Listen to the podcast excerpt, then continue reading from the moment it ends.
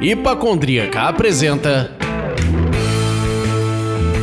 Surra de Lúpulo. Oi, pessoal, bom dia, boa tarde, boa noite. Eu sou Ludmilla, mais conhecida no Instagram como Hipacondríaca. E programa de hoje o papo vai ser diferente de tudo que nós já fizemos aqui, sem tema definido. Hoje o bagulho vai ser louco, meu Deus. Segura, peão.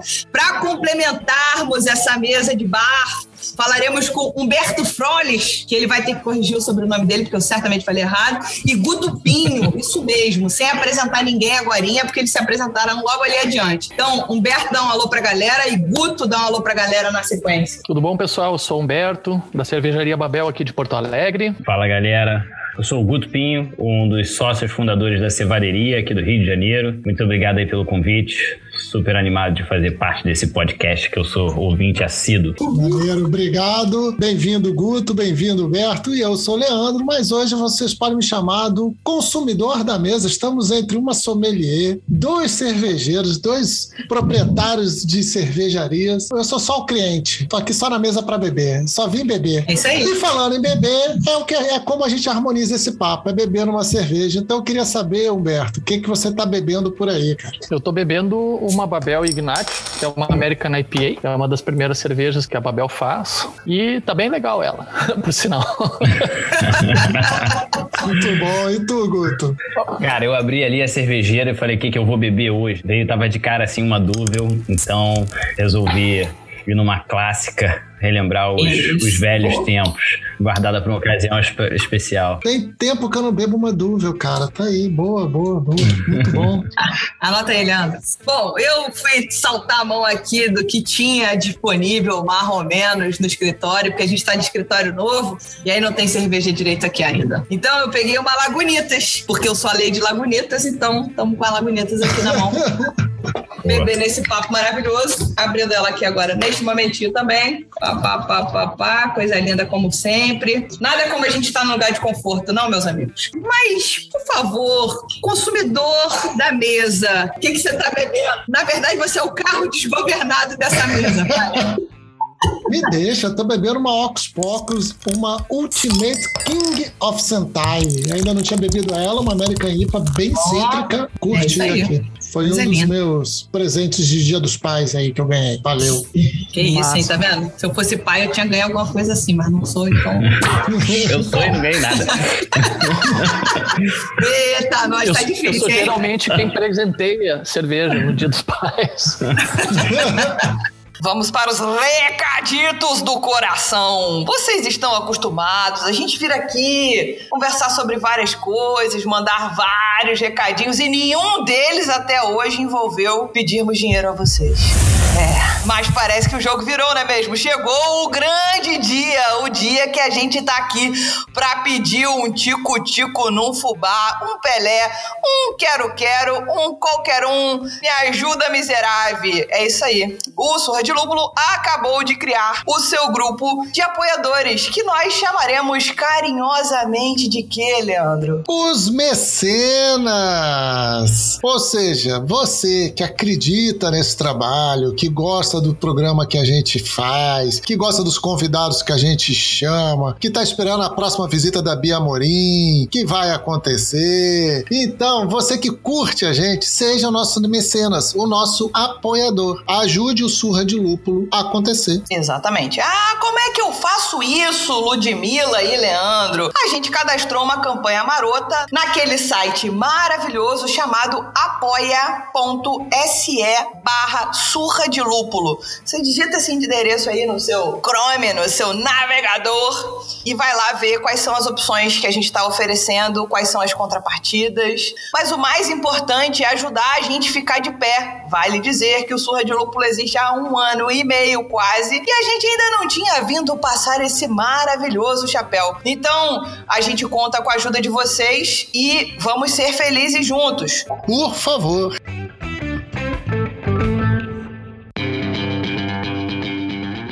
Eu quis fazer um programa diferente aqui com o Leandro, pra gente dar aquela. pegar a colher e dar mexida no fundo do copo de café, aquele açúcar que fica lá embaixo. Então a gente resolveu chamar Humberto e o Guto, que são donos de cervejarias.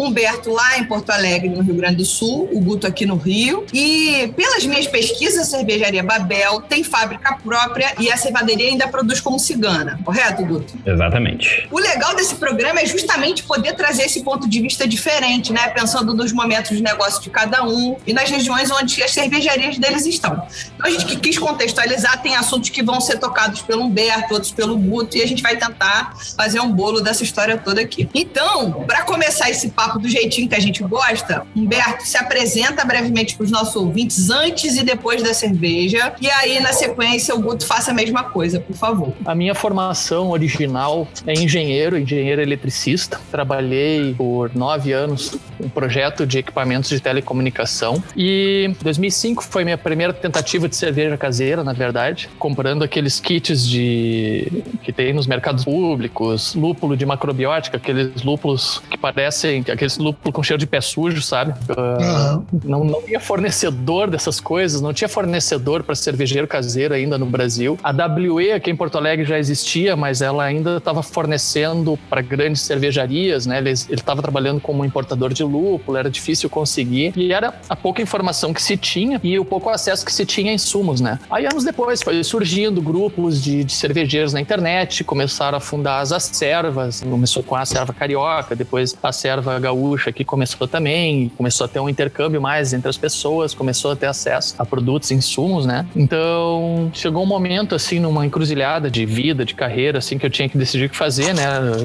Eu acabei saindo do meu último emprego e eu estava decidido a empreender em alguma coisa. Então, ah, vou, me, vou empreender numa, na minha área de engenharia, alguma coisa. E eu já estava fazendo cerveja caseira com um certo padrão de qualidade.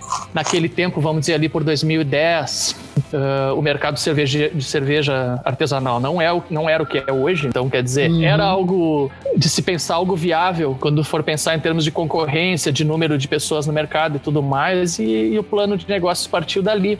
E a cerveja só foi realmente entrar em operação no final de 2013, a Babel. Né? E aí a gente começou uh, a Babel pequena, com quatro estilos. A gente tinha um bar aqui em Porto Alegre. E a coisa foi andando. E aí minha, minha trajetória daí na cerveja também, né? Já entrando na serva. Fui, tive na primeira turma que fez o exame BJCP aqui no Brasil. Foi, foi em 2011. O primeiro exame BJCP foi aqui em Porto Alegre em 2011. Então sou da primeira leva de juízes BJCP do Brasil. Em 2014 eu fui o primeiro juiz BJCP a atingir o nível national aqui no Brasil também. E essa busca aí, né? BJCP, essas coisas, na verdade, foram feitas tentando me qualificar, né? E, e, e conseguir também não tinha acesso a cursos de cervejeiro, a instrução, né? No, no, meio cervejeiro hoje, tu tem cursos de técnico cervejeiro em um monte de universidades e, e cursos espalhados pelo Brasil afora. Naquela época não tinha, né? Então a gente era muito autodidata, o pessoal daquela época. E claro, o único curso de cervejeiro que tinha era o Senai Vassouras, que hoje não existe mais. Também não era algo muito acessível. E no final, estamos aí já há tantos anos aí participando de concursos, né? Fazendo contatos aí no, no mundo inteiro através da, da, da, cerveja, do BJCP. E, enfim, depois também fizemos uh, a refundação da Serva Gaúcha aqui no Rio Grande do Sul, que seria a Abra Serva do Rio Grande do Sul, né? A, a Associação dos Cervejeiros, das Cervejarias Artesanais aqui do Rio Grande do Sul. Nós colocamos ela de volta no ar ali por 2017. Eu fui, eu participei dessa, desse processo, da primeira gestão. Participei também ativamente da, da construção do Simples Nacional para as microcervejarias, que saiu ali em 2016. Eu estava no grupo de trabalho que, que redigiu a, a, Como é que chama? O, Como se fosse o projeto de lei? É, o projeto de lei da, da, da Constituição, né, o anexo constitucional ali, que, que foi aprovado, uhum. né, com um deputado aqui do Rio Grande do Sul. No final teve ajuda depois de lobby lá em Brasília, dos, dos cervejeiros do Brasil todo, que foram lá fazer pressão com os deputados. Legal. Então, foi todo um movimento engajado. Eu, tô, eu participei de bastante coisa na história cervejeira desse país, dá pra dizer. Maneiro. E você, Guto, conta pra gente, como é que foi essa tua caminhada até aqui? Cara, muito bom ouvir a história do Humberto aí, assim, saber a importância dele, né, pra esse mercado. Realmente, Humberto, obrigado aí pela, por tudo que você fez aí até agora, por esse mercado. Então, a Cevaderia nasceu em 2012. Eu sou biólogo de formação. É, foi um grupo formado por. Eu tinha um amigo de laboratório na Fiocruz, eu era aluno de mestrado, esse meu amigo aluno de doutorado, que tinha outros amigos também biólogos,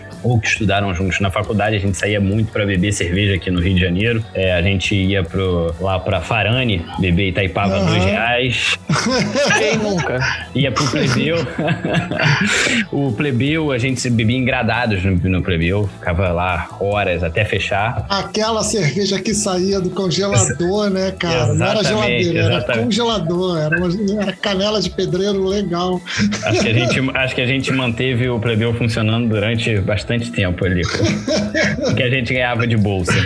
E aí, assim, a vida foi ficando mais difícil, os encontros, pessoal casando, namorando. E aí a gente resolveu juntar o que eu gostava de beber, né? Cerveja. É, juntar a experiência de laboratório ali, seguir protocolo e tudo mais. E, pô, por que, que não fazer cerveja? A gente tava bebendo as primeiras especiais. Compramos um kit pela internet, um kit desses pronto, que vinha com duas receitas. Esse kit, a gente começou a fazer a primeira produção, era cerca de uma da tarde. Começamos a beber antes de abrir e ler o manual. Você imagina o estado que a gente ficou no final bebendo, né?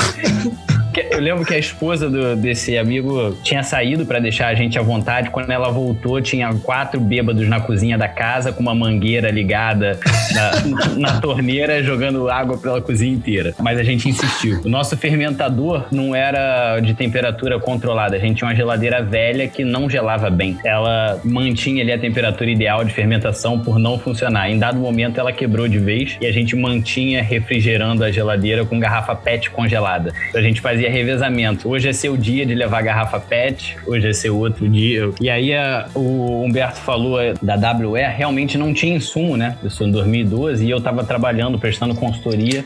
Eu viajava muito para Porto Alegre. Então eu saía do trabalho, pedia para sair mais rápido do trabalho para ir lá em Sarandi. É, só sei Sarandi. que era um lugar, um lugar muito eu vou longe. Lá até hoje, cara. O pessoal chamava de Sarandiru, era isso.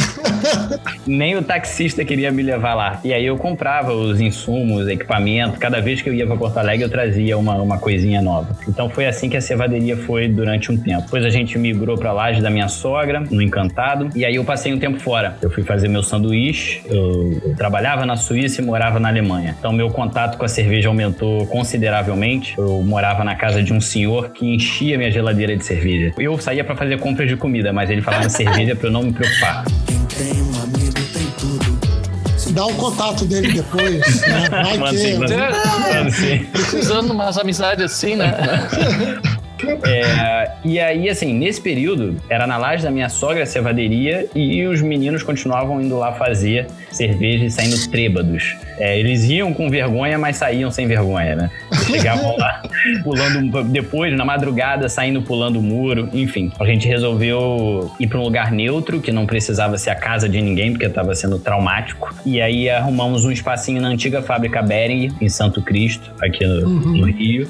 É, e lá a gente fez nosso laboratório e aí sim o negócio foi ganhando um pouco mais de corpo. Aumentamos o volume de produção, aí tinha umas 10 geladeiras diferentes, então a gente dividia a produção em bombonas diferentes, testando fermentos diferentes, lúpulo diferente, e aí fazia, foi brincando bastante com, com as receitas. E a nossa jornada comercial começou em 2017. Eu digo que a gente demorou, porque não era a nossa vontade comercializar cerveja, não, não era isso, a gente fazia para beber mesmo. É, mas em 2017 eu acho que não tinha mais como como a gente não vender. Tinha muita gente pedindo, cobrando, e aí a, a gente resolveu: se vamos entrar nesse mercado, vamos fazer um negócio diferente. Porque já tinha um milhão de IPAs, você vê que a nossa identidade visual é bem diferente do, do padrão, da, da maioria das cervejarias. E aí, qual cerveja. Desculpa gente... perguntar, é, que ano foi isso? 2017. E aí a gente falou: pô, se a gente vai entrar nesse mercado, qual cerveja a gente vai lançar, né? A gente sabe que o que mais vende ali no craft é IPA, mas vamos fazer um negócio diferente. E aí a gente voltou lá para 2013, uma cerveja que a gente fez para defesa de doutorado do Leandro, que é um dos meus sócios, que é a Doctor. E aí a gente fez, é o, o, ela é o legítimo For Us by Us, a cerveja que a gente fez pra gente beber. A gente não encontrava nada igual no mercado mercado. E aí fizemos uma cerveja, uma lager, bem lupulada, mas que não fosse muito amarga, então ela é bem aromática, é, com teor alcoólico elevado. Não tinha nada disso no mercado. A gente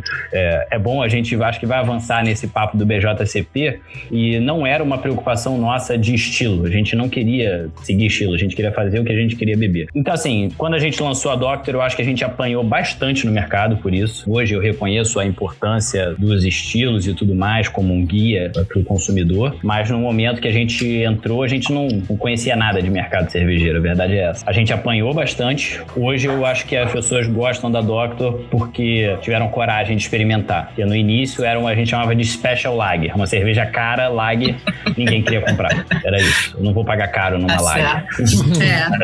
É. é. Mas hoje, assim, hoje a gente está em bons restaurantes aqui no Rio de Janeiro, da, da chefe Roberta Sudbrack, Hotel Arpoador, Casa do Sardo. Em 2019 a gente ganhou o nosso primeiro prêmio internacional no World Beer Awards com a Bruges, que é a nossa Belgian Pale Ale. É, a gente ganhou o prêmio de melhor do Brasil. Então a gente ficou bem feliz com isso. Em 2019 a gente fez a nosso resolveu encarar o Mundial de la Bière com unhas e dentes. Fizemos de tudo para participar, foi incrível, uma experiência realmente incrível. E aí veio a pandemia, né? A pandemia deu uma eu lembro um que a gente, a gente fazia produção pequenininha ali de sempre atendendo a demanda do cliente e, por causa do fluxo de caixa, né? Produz pequeno, vende. E aí a gente, em fevereiro de 2019, falou: não, vamos fazer diferente, vamos comprar aqui dois pallets de garrafa, vamos fazer não sei quantos mil litros. A gente vai se endividar, mas, pô, pelo menos a gente não fica naquele sufoco. E aí veio a pandemia. A gente achou que naquele momento a gente tava quebrado. Assim, quebrou, já era, vamos entregar as contas, vamos, vamos falar ó, vamos pagar todo mundo, mas espera, porque não vai dar. E a gente se reinventou mais uma vez, fez um clube por assinatura de shopping, onde o pessoal recebe shopping, um shopping diferente por semana em casa. É uma experiência muito bacana, porque a gente tem contato direto com o consumidor. Isso é muito bom. Nada contra os PDVs, claro, mas é, existe, acho que filtros, né? Até chegar no consumidor, o, o já, já, tiveram vários filtros. E quando a gente consegue oferecer o produto direto para o consumidor, é, o feedback é diferente, é, ele entende muito melhor o que, que a gente está propondo ali dentro da garrafa. É, e é isso. A gente segue sobrevivendo, acho que com muita coisa ainda para fazer pela frente.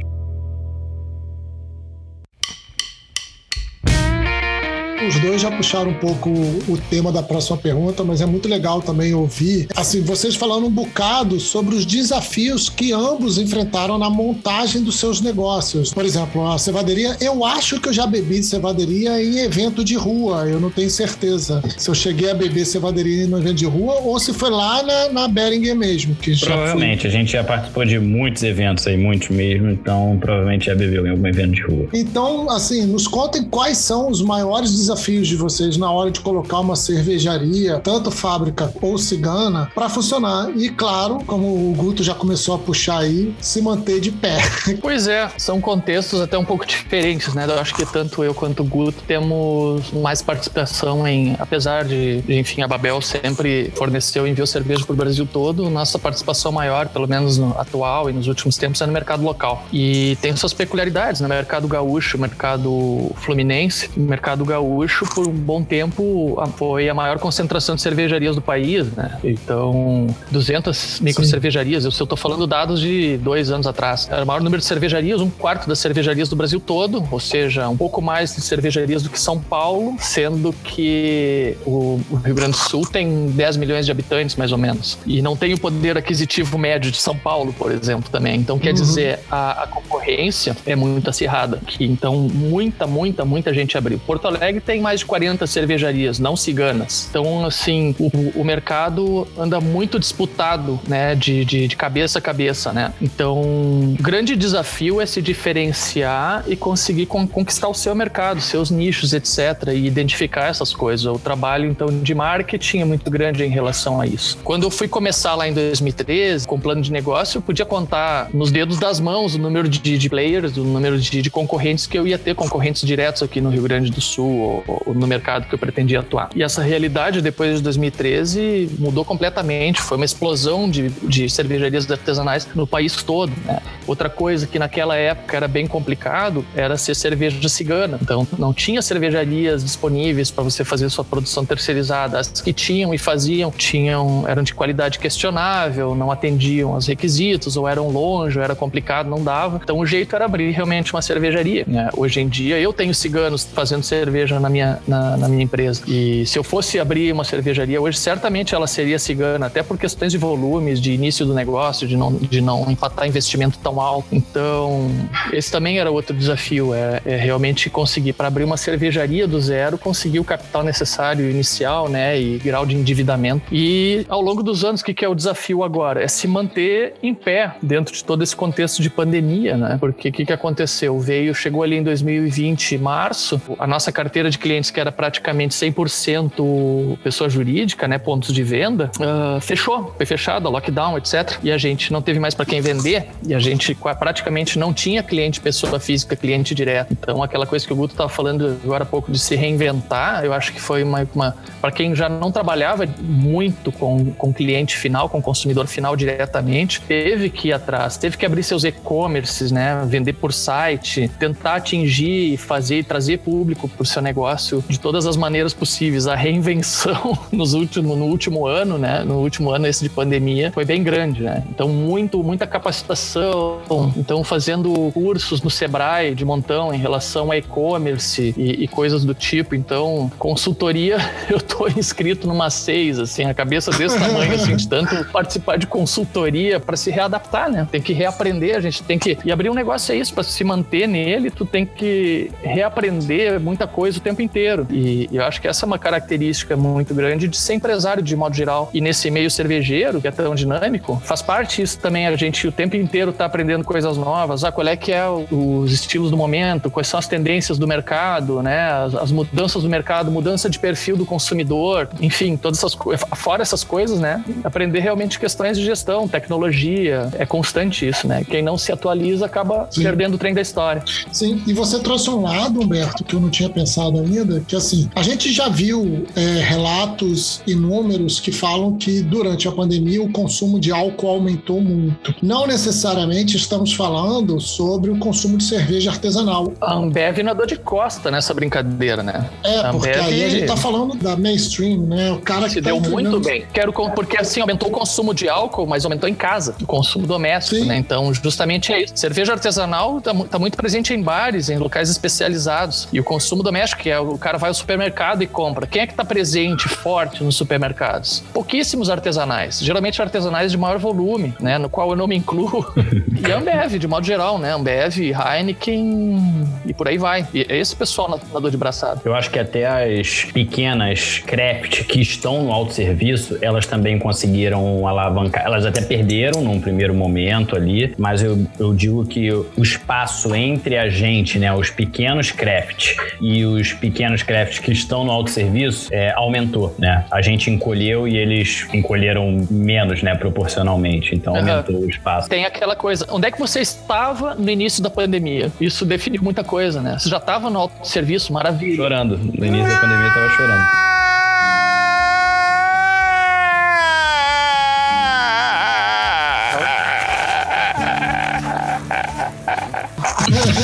Enfim.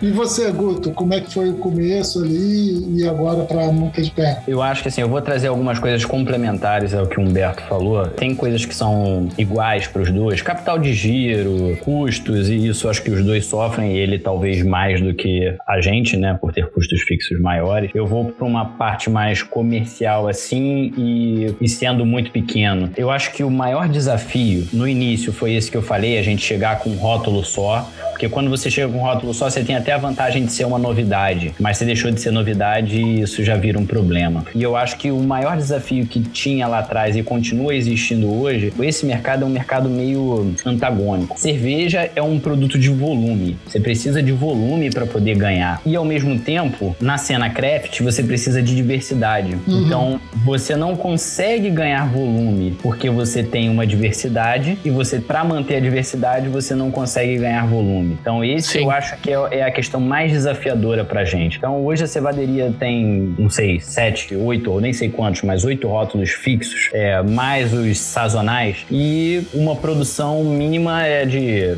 assim, tem, tem tanques menores, mais de 2 mil litros. Então, a gente tem que ficar, é cobertor curto, né? Você cobre a cabeça e descobre os pés. Então, você faz uma cerveja que o cliente está pedindo muito, estão pedindo, ah, essa cerveja tem que voltar, tem que voltar, e você faz e aí você fura em outra. Então, esse eu acho Sim. que é o maior desafio atual, né? Que não te, não te permite escalar sem capital de e giro. E essa é uma então... realidade, eu vou te dizer, Guto, é, ela se estende para quem tem fábrica também, viu? E assim, é, você, é, você cresce e o seu problema só é maior, né? Digamos assim. Mas assim, essa questão do cobertor curto na produção, especialmente agora num, num cenário de pandemia, tá? A gente tinha 11, 11 produtos na nossa linha, a gente está comercializando só seis, que são que é a linha base, porque tá temerário a gente manter uh, estilos sazonais, estilos especiais e tudo mais no ar e ficar estocado com eles e, e não girar estoque, entendeu? Então uhum. a gente tem que escolher muito bem a dedo o que, que, o que, que a gente vai fazer, o que, que a gente não vai fazer. Quem é que a gente vai descontentar não botando algum produto na rua, sabe? Então esse tem é... esse, esse lado aí, né? É importante é dizer. E trazer mais um pouquinho da dificuldade em relação a ser cigano é a cervejaria parceira, né? Que você vai produzir.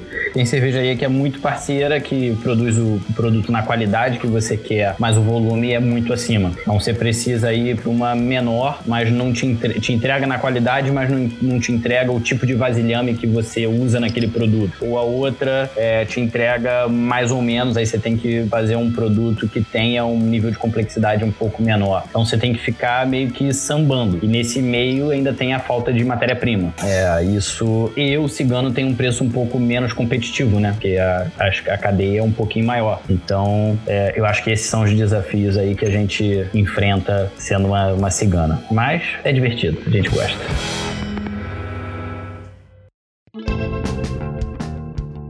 Queria fazer uma provocação aqui, mas eu não vou fazer agora. Vou deixar para fazer essa provocação na pergunta bônus que vai estar tá lá no final, porque eu acho que encaixa completamente com esse assunto que vocês falaram. E é uma cutucada, hein? É cutucada, é estilo de perguntas tacking pedras pros dois, mas vamos deixar lá para frente. Qual é o foco produtivo da Babel e da cervejaria em relação à escolha dos estilos que são criados e produzidos? O Humberto já deu uma dica aqui que tinha algum momento antes da pandemia tinha 11 estilos e que agora está produzindo seis. O Guto já falou que agora eu não sei se me fugiu se são seis ou oito que estão atualmente na, na linha de frente de produção, mas como é que é essa decisão? Vamos pensar assim, fora da pandemia, como é que era a decisão para, sabe, eu vou produzir esse estilo? Escolher aquele... os estilos, sim. O que que, o que que a gente vai fazer, o que que a gente não vai? O que que vai entrar na linha, o que que não vai? A gente começou até o nome Babel, Torre de Babel, né, aquela história de ter várias linguagens uhum. diferentes concentradas dentro do mesmo lugar, né, dentro de uma mesma marca, dentro de uma mesma cervejaria. Então, ter vários estilos,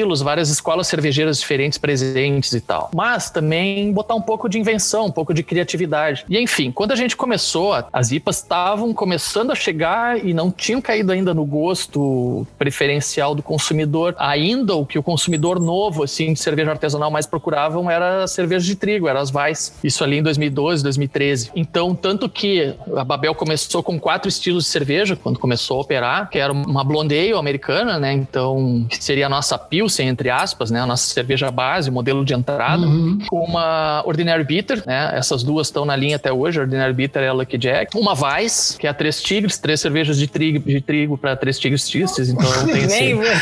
nem você conseguiu falar.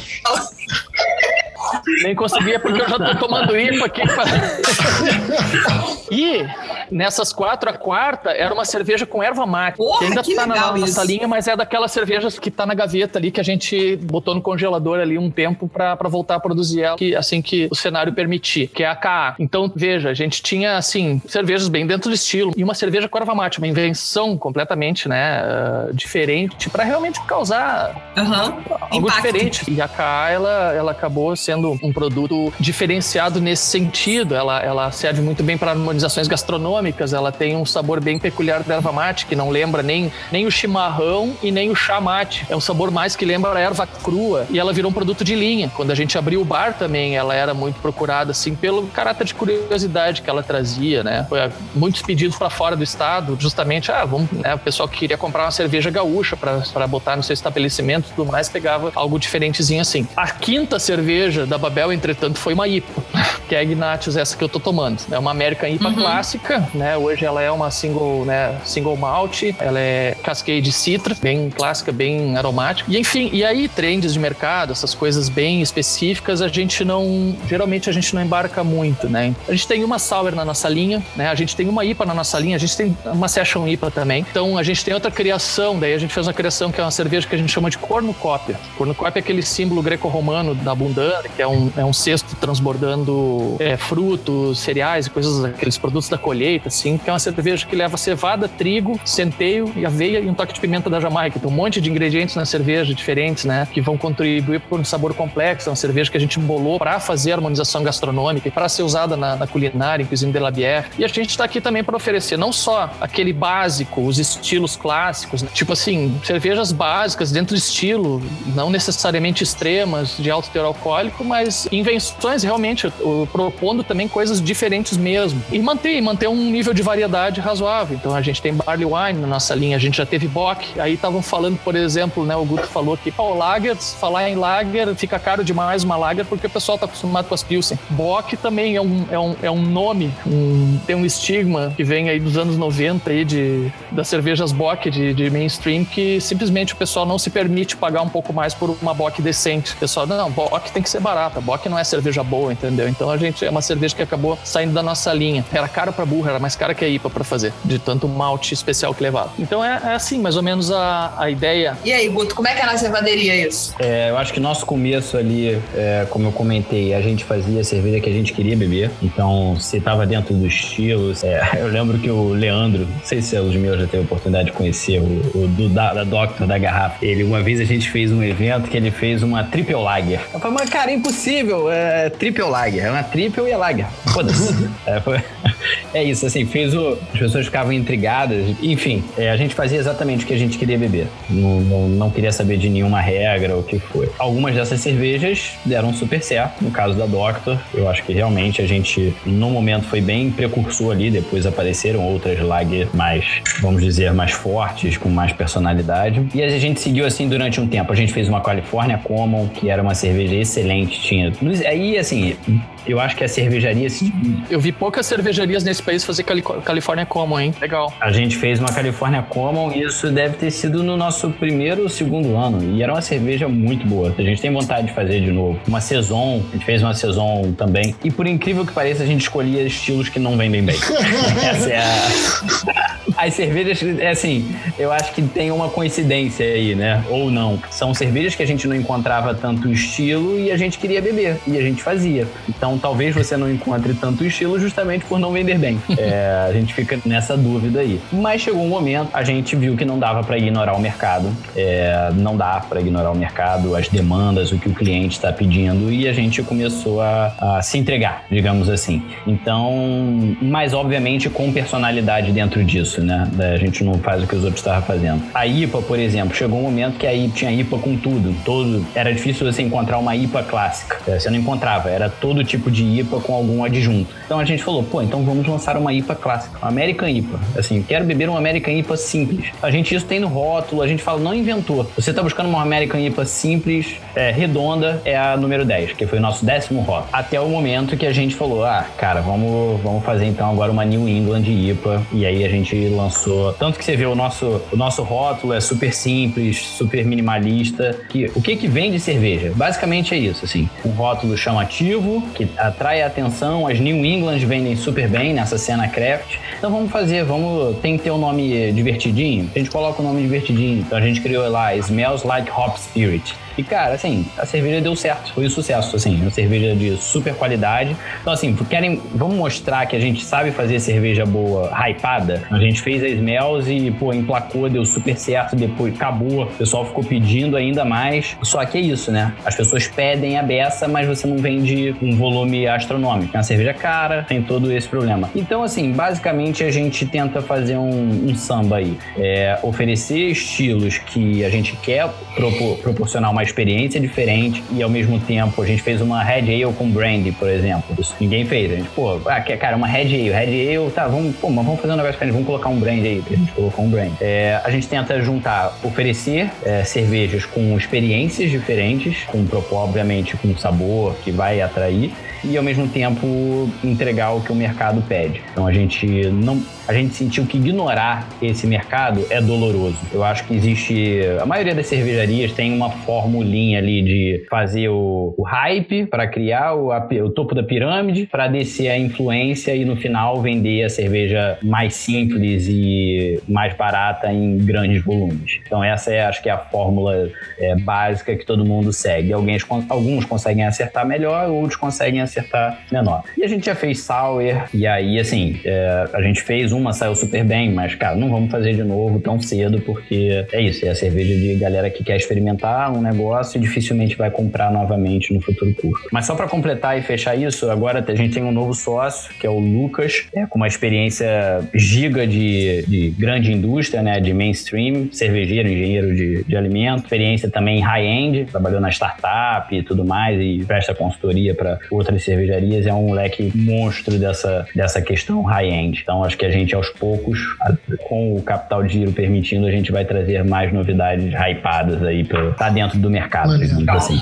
Eu acho, particularmente falando, as duas, a Bebel e a Cevaderia, têm um ponto em comum que é essa de, de tentar quebrar esses paradigmas de necessariamente ter que chegar lançando New England IPA, ter que dar o beijamão no mercado necessariamente. E aí vocês aprenderam do pior jeito possível, talvez, que é, tipo, tomando essas rasteiras naturais do mercado, que, enfim, não dá para ignorá-lo, né? A gente tem que saber fazer essa dança claro. do casamento, né? Do tipo, nem deixar de ser o que é a característica da cervejaria, mas ao mesmo tempo entender que, o que, que o mercado está pedindo, enfim. Mas eu falando isso, olhando de fora, não sou dona de cervejaria e resolver o problema dos outros é muito mais fácil que resolver o meu. Então.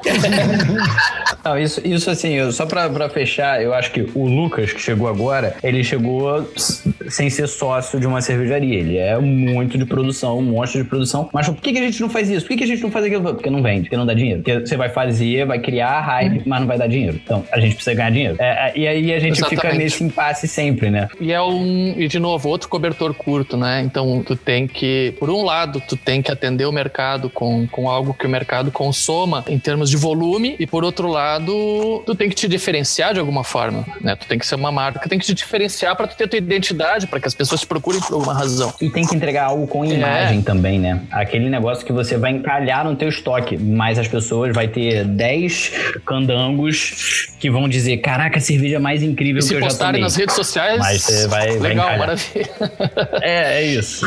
Aquela fotinha é marota né, no Instagram, sempre bem A gente, semana passada, no, na Hipacondríaca, fez um post falando sobre os rótulos das cervejas. Eu, agora menos, claro, mas eu já comprei muita cerveja pelo rótulo. Vocês vão me perdoar, posso estar falando a besteira sem fim, mas a gente tem que pensar no consumidor médio. Tem muita gente que pega o rótulo de cerveja e não sabe o que está lendo ali. Sim. Em relação à leitura, à compleição, a estilo, acredita no que está escrito. Então, sim, uma, uma lata chamativa ou um estilo, como o Guto disse, minimalista, também pode chamar atenção. Porra, peraí, essa cerveja aqui, ela deve ser tão boa que não precisa fazer nada. Ela pegou e escreveu número 10. É. Pau. Acabou. Pode acontecer, claro que pode. Mas a gente não pode ignorar as duas faces, né? Eu acho que vocês estão fazendo muito bem nessa experimentação. Mas com nova, não sou dona de. E o Leandro é designer. Leandro, fala sobre isso pra ele, por favor. Não, assim, o rótulo fatalmente ele chama atenção, ele faz a leitura na, do, do público. O público bate o olho, entende, se identifica, busca, tudo mais. Mas eu acho que o que a gente está falando aqui tem uma outra conexão com algo que a gente já provocou muito nos nossos programas, Lud, principalmente lá no começo, que é tem que ter lançamento toda hora, porque assim, o que eu estou ouvindo aqui que o Guto e o Humberto estão falando é a necessidade que esse mercado tem, criou de viver de disparos. Então eu lanço uma New England IPA, eu não trabalho a fidelização dessa New, England IPA, ela vende uma determinada quantidade durante um período e depois tu vai ter que gastar essa energia toda de novo, se esforçar tudo. Oh, e lá vamos nós essa não é. Fazendo um novo rótulo, inventando uma nova receita para poder lançar novamente. É, o mercado Exato. é isso. O, e o mercado é assim, cara. O mercado é isso, assim. É duro, mas essa é a verdade. Porque o, o PDV, ele precisa de uma novidade para atrair uhum. o consumidor. É, E aí ele pede, ah, o que, que você tem de Ah. lançamento? É isso, assim. Porque ele, pra atrair uma pessoa pra beber uma cerveja que ele ainda não bebeu. E aí cria essa demanda. Então fala, não, cara, eu tô com essa cerveja aqui super fresca. Não, não, mas eu tô querendo um lançamento colocar. Assim, eu já conversei com vários donos de PDV, já falei, cara, isso não é sustentável, não vai dar certo. Assim, no final, vai todo mundo morrer junto. É, mas a gente tem que tentar mudar um pouco Isso é essa... fato. É. Mas essa eu, eu vejo, eu vejo essa, essa necessidade de constante lançamento, de estar mandando, de estar. É uma estratégia de muitas cervejarias. Tem cervejarias que eu conheço aqui, de amigos aqui em Porto Alegre, inclusive, Brasil afora também, que vivem de lançamento. Sim. Dificilmente, ah, elas repetem um lote de alguma cerveja já feita, se, se tiver muita demanda popular e tudo mais, eles reeditam o lote, mas geralmente é todo mês, dois rótulos diferentes, o que acabou do estoque anterior já era, entendeu? E é uma estratégia de, de, de como atingir teu público. O problema é que, assim, tu- a tua publicidade é toda baseada em lançamentos, tu não consegue trabalhar a comunicação de um determinado produto para entrar na cabeça do teu consumidor, a fidelização de um consumidor que quer um determin, uma determinada Exatamente. cerveja e tudo mais, porque tu nunca tem ela de novo. Mas tu fideliza outros consumidores que querem tomar toda vez uma coisa diferente, querem uma novidade. E aí, sei lá, aí tem aquela coisa, será que tu não tá fazendo às vezes o teu cliente de cobaia, de novo, né? É uma coisa que filosoficamente e eticamente eu não, eu não curto muito, né? E claro, cada um com seu negócio e, e o negócio, cada negócio tem que ser, tem que ter o significado pro empreendedor que abriu esse negócio, tem que ter o seu propósito. Eu vejo essa questão de lançamento constante como uma modinha em si, assim, como um- uma trend em si, algo que tende a se estabilizar também. Então tu tem isso e por outro lado, claro, são estratégias diferentes de diferentes players. A gente pode olhar também para o mercado, bate o olho lá no mercado americano, por exemplo, tá? Que é, a gente pode ver assim, ah, o que acontece lá vai acontecer aqui daqui a alguns anos, tá? Como, como sempre foi. Ah, tem cervejarias que vivem disso, de, de, de trends, geralmente são pequenas, geralmente o consumo é bem restrito, são, né, elas têm um nicho de mercado mais eh, restrito e definido. E tu tem cervejarias que estão com os mesmos estilos desde os anos 80, 90, sei lá, consagrados. Claro, existe uma, um ritmo de lançamentos de uma cervejaria que sempre tu sempre vai ter, sempre vai lançar produto novo. A Ambev lança produto novo a cada tanto, né, se você for pensar. Mas vai olhar, por exemplo, uma Serra Nevada, uma Dogfish Head. Eles têm lançamentos, ok, mas dentro de um ritmo um pouco menos frenético e os produtos clássicos continuam lá e continuam com sua legião de, de, de consumidores. E, enfim, existe uma boa razão para que seja assim, entendeu? Então eu vejo sim que esse negócio de lançamento é sim uma característica atual do mercado. O mercado está muito, nosso mercado é muito novo, muito incipiente, muito imaturo ainda em muita coisa. Então é natural que o mercado imaturo tente provar tudo que consegue para que atinja a maturidade em algum momento, né? Mas eu, que nem o Guto disse, não, isso não tem como se sustentar por muito tempo para quem não é totalmente focado nisso. E, e o próprio consumidor tende, vamos dizer, a, a poeira tende a baixar e o consumidor tende a ficar fiel a alguma coisa. Sim. Eu vejo dessa forma, pelo menos. Sim, não faz sentido.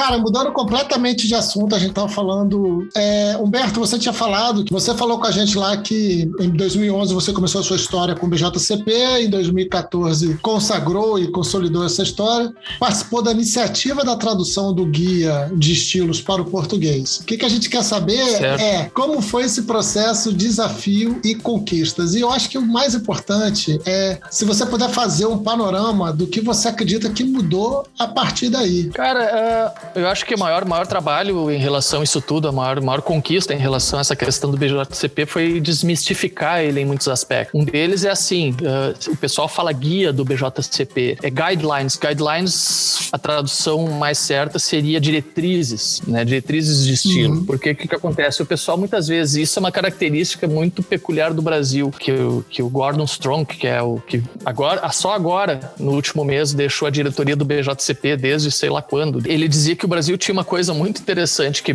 muitos cervejeiros daqui nunca tinham provado determinados estilos de cerveja, nunca tiveram acesso a esses estilos de cerveja comercialmente, né? nunca os conseguiram que chegasse, sei lá, uma Brown Ale do Reino Unido para cá, ou coisas da Bélgica, enfim. E o pessoal lia as diretrizes de estilo Uhum. e e fazia baseado no que estava escrito ali na, na descrição sensorial, nos tipos de ingredientes e tudo mais. E apesar de muitos desvios e muitos, muitas más interpretações, interpretações e equívocos, saía muita coisa coerente, assim, de, dos estilos baseados só naquilo que estava escrito. Isso é uma coisa muito interessante, assim, do nosso, do início, né, do, da, da cerveja brasileira. Tô falando aí anos 2010 até, sei lá, 2015. E é interessante também falar essa questão de desmistificar. Ah, o juiz BJCP, sabe tudo. Hoje tem bem mais juiz BJCP para contar a história, para dizer que isso não é nenhum bicho de sete cabeças e que é realmente algo possível para o pessoal se aprimorar, se aperfeiçoar na cerveja. Mas também é aquilo de não chamar as diretrizes de estilo BJCP de guia, porque elas, na verdade, elas não. Ela, a, a ideia delas não é dizer como você deve fazer uma cerveja. Elas, na verdade, refletem aquilo que os cervejeiros estão fazendo no mundo atualmente. Uhum. Então, inclusive, apareceu como estilo provisório, estilo brasileiro lá, Catarina Sauer atualmente,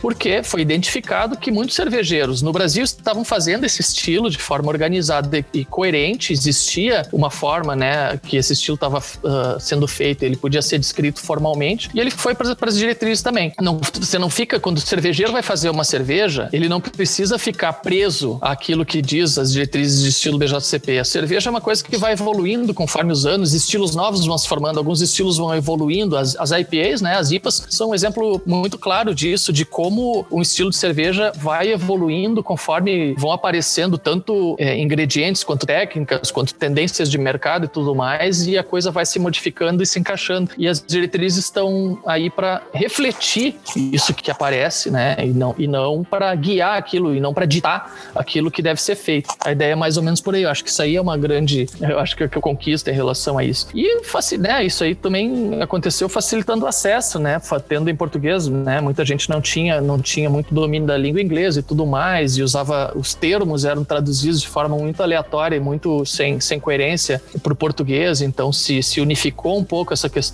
de terminologias. Isso foi bem bacana. E a ideia foi essa e facilitar o acesso. Então tem bem mais gente ligada nisso hoje.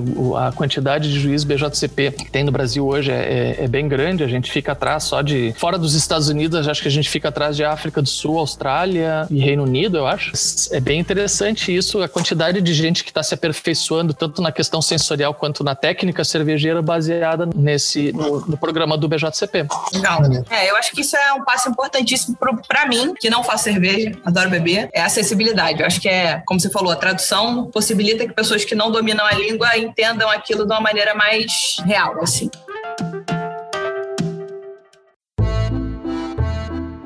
A cevaderia é uma cervejaria com raiz científica muito latente, né? Você veio já falando do, da primeira cerveja de vocês, que é a Doctor e tal. Então eu quero saber como é que essa veia científica determinou as características de origem da cevaderia, sabe? Tipo, você já contou do, da, da Doctor e aí das cervejas que vocês acabaram produzindo, quando você falou um pouco dos estilos que tinham um pouco dessa veia. Então tá, tá muito associado à ciência. Ou eu tô falando uma besteira muito grande? Não, não, não, de forma alguma. É, eu acho que assim, o nosso nosso início, a gente buscava seguir pelo menos conceitos científicos ali na hora de elaborar uma receita ou na hora de seguir o protocolo. Eu acho que hoje muito cervejeiro caseiro faz isso, né? Apesar da gente lá atrás ter colocado garrafa PET para controlar a temperatura, isso durou só o início, né? Depois a gente foi avançando, colocando ali poço termométrico, né, para poder medir lá dentro, porque a temperatura a temperatura quando você está fazendo caseira, né, a temperatura do durante a fermentação vai gera calor. Então, de argumentas que um lá um lugar fica mais quente e aí do, dentro do, do balde ali, a gente colocava o termômetro lado de fora do balde no início, encostado ou na geladeira. E aí isso aquilo ali não mede com precisão a temperatura. Então você tem um posto termométrico para ir lá no meio do líquido para medir a temperatura certinha. Hoje em dia essas são coisas mais usuais dos cervejeiros caseiros mas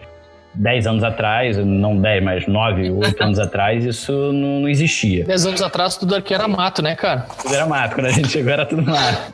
É, a gente reidratar a levedura. Então, assim, isso até hoje acontece. Pegar a levedura ali, taca, abre o, o, o pacote e joga dentro do mosto. Isso é um crime, né? Assim, a gente vê isso como um crime, porque você mata grande parte das leveduras quando você joga direto no mosto. Mas grande parte das fábricas fazem assim, mas mas a gente fazia um cálculo de celularidade que a gente queria inocular na hora de fazer é, o pitch. Então, isso a gente aí reidratava com água na temperatura certa. Eu até brinco com, com, os meus sócios, eu falo, cara, a gente tinha que reidratar essa porra em PBS, não adianta, que é tampão fosfato, não tinha que reidratar com água. Mas eles me acham que é loucura demais. Mas assim, reidratar em água. Então, quando a gente foi a primeira vez para as primeiras vezes para as cervejarias fazer cigana, a gente queria fazer isso tudo do nosso jeito. E os caras ficavam meio putos, mas enfim, até deixavam. Dava um trabalho da porra, mas reidratar, o... aí botava água, esperava a água chegar na temperatura certinha. Hoje em dia, eu acho que isso é uma coisa usual. Todas as cervejarias fazem isso, seguem a, é, a ciência como qualidade. Mas antigamente não. Acho não, que todo biólogo que eu assim. conheci que abriu cervejaria era, tem, tem esse, todo esse mote por trás. Pelo menos, pelo menos das leveduras eles cuidam bem. Aí o resto a gente vê. Pô, mas o cara não é nem só biólogo, né? O cara é PHD em biotecnologia. O cara deve é. ficar pirando em casa. Conversando com elas, coloca música clássica. Pô, o, último, o, último, que eu lembro de fazer isso aí era o, era o Marco Falcone, da Falk Beer. Isso lá em, sei lá, 2010. Com aquela cerveja monastério dele, que ele bota canto gregoriano na, na, na maturação das garrafas. Peraí, isso aí não era só uma piada, é fato, é baseado em fatos. É fato. Então, a gente sabe que o Guto coloca para eles ouvirem. Não, não, eu não faço isso não. Fica claro, eu não faço isso. Muito bom. Cara, infelizmente por aqui o papo está acabando, mas da galera aí que é mecenas, mecenas do Surra de Lúpulo, ou seja, nossos apoiadores, continuam ouvindo esse papo no nosso grupo exclusivo. Quer saber como ser um mecenas? Corre no nosso perfil e confere lá. Não é difícil, é mole, tranquilinho. Então aqui, por aqui, por enquanto, muito obrigada Guto, muito obrigada Humberto, foi um prazer tremendo tê-los aqui, foi muito legal trazer esse foco de falar de uma cervejaria em Porto Alegre, de uma cervejaria no Rio, que tem um tamanho parecido. Então acho que é legal a gente ouvir esses comparativos. Valeu, galera. Brigadão. Obrigado, gente. Bom, gente, é, queria agradecer mais uma vez o convite. Super feliz em fazer parte dessa, desse podcast, poder trazer um pouquinho, contar um pouquinho da história da cervejaria. É como filho, né? A gente anda com o fotinho na carteira. Olha aqui, olha aqui que eu fiz. então, é sempre, é sempre uma felicidade poder contar a história desde o início, como começou. Obrigado aí mais uma vez pelo convite. Muito bom. Gente, obrigado pela, pela oportunidade, gente, de estar aqui e falar um pouquinho sobre a história da, da, da cerveja, pelo menos aqui da, da Babel. Obrigadão.